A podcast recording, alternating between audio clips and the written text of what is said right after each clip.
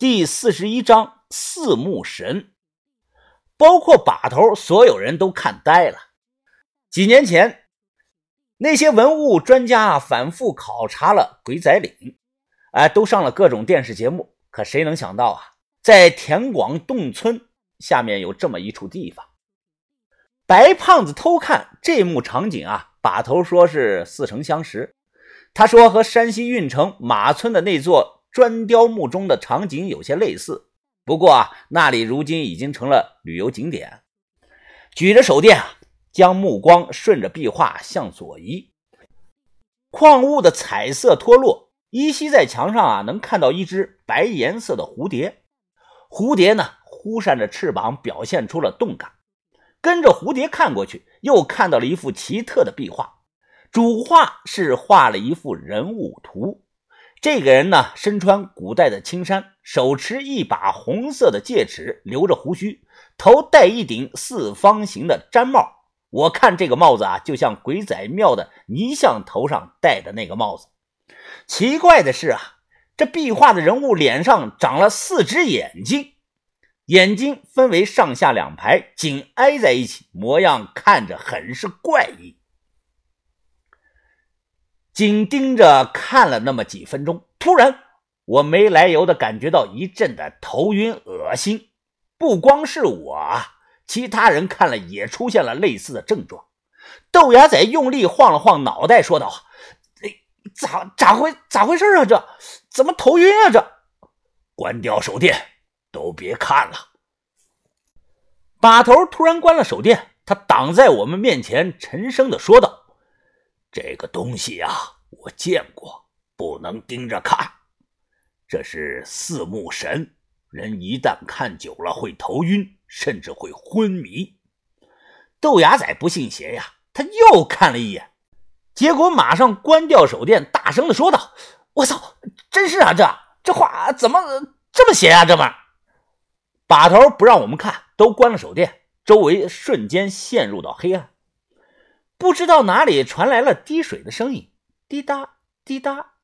这个时候啊，于哥小声的开口说道：“我刚才也有感觉，把头，这是怎么回事啊？这具体不是很清楚啊。”把头说道：“以前在北京密云古北口啊，有个朝官村。”村里啊有间瘟神庙，瘟神算道教神的一种。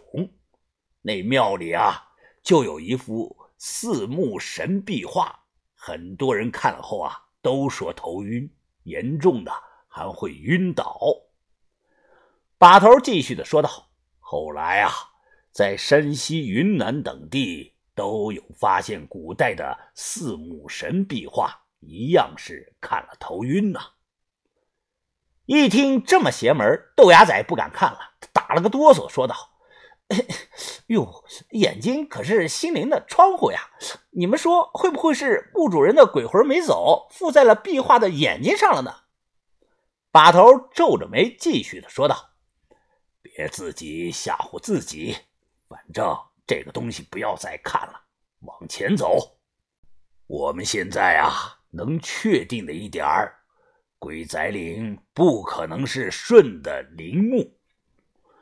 我们背着包继续的往里走，不经意间回头看了一眼，我发现了一件事啊，四幅场景的壁画在右手边。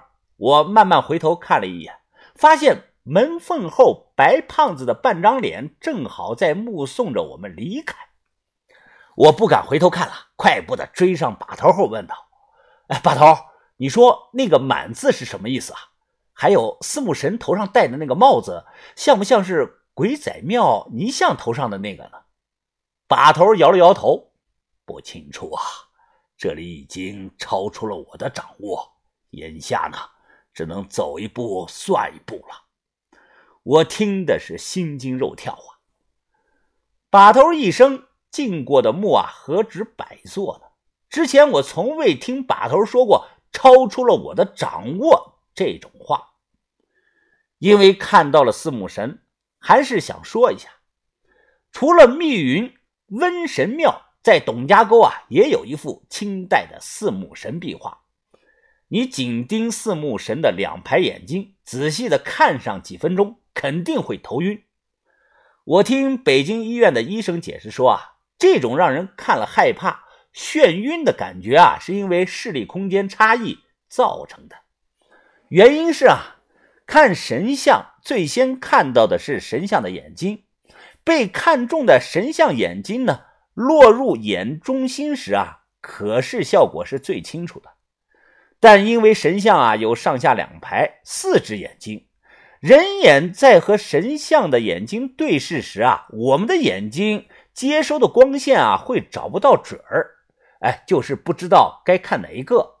这个时候啊，大脑在信号传递的时候啊，会让人产生一种错觉，就会不停的调整眼睛周围的肌肉，因此产生视觉混淆和复视。最后让人产生眩晕感，这是现代科学的解释，但我不是很认同，因为亲眼对视过，我总感觉这类似神像啊，似乎有灵魂，这感觉形容不上来。谁要是想体验，有机会自己去亲眼看一看吧。把刀，这底下也没个黑天白夜的，咱们都走了快一天了吧，休息一下吧。”于哥说道。正好前边有一处相对干净些的地方，把头考虑后说道：“哦，那行，都休息休息，困了的靠在墙上稍微睡一会儿。都很累呀。”阿春和于哥靠在墙上闭目养神，小轩喝水，把头呢也靠在墙上闭着眼睛休息。过了可能有一个多小时吧，我正闭着眼睛呢。豆芽仔忽然拽了下我的衣服，我睁开眼睛，刚准备开口，这个时候啊，豆芽仔忽然比了一个虚的手势，他指了指右手的方向，意思是过去说：“怎么了，牙仔？”走远后，我问他，豆芽仔指了指刚才我们过来的方向：“疯子，那个什么四目神的壁画，你不觉得它是个是个宝贝吗？”哎，继续说呀。我看着他，咱俩用刀把壁画抠下来，怎么样啊？我被他逗乐了，笑着说道：“哎呀，然后呢？那壁画有近两米高吧？哎呀，我就算是你有本事能用刀把它抠下来，可问题是你怎么能带出去啊？背出去？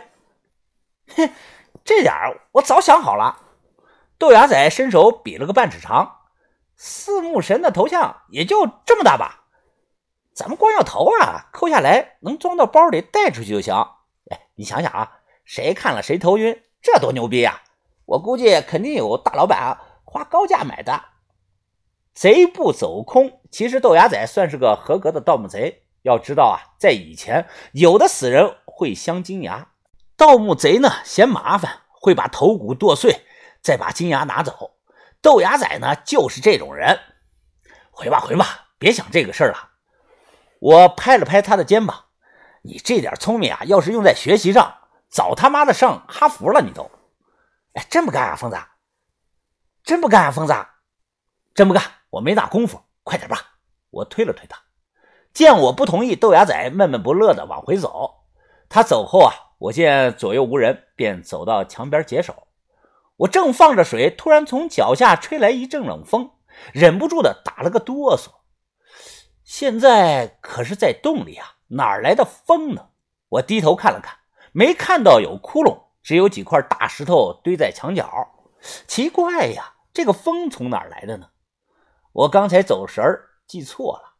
疑惑的看了四周一眼，我摇了摇头，兜好裤子回去了。我回来后啊，小轩还没有休息，他刚吃完饼干。小轩拍了拍手，说道：“云峰啊，我去上个厕所，你陪我吧。”我说不用陪，往前走上几米，拐个弯就能上，谁都看不到你。小轩白了我一眼，起身向前走去，往上一拉衣服的拉链，继续的靠在墙上休息。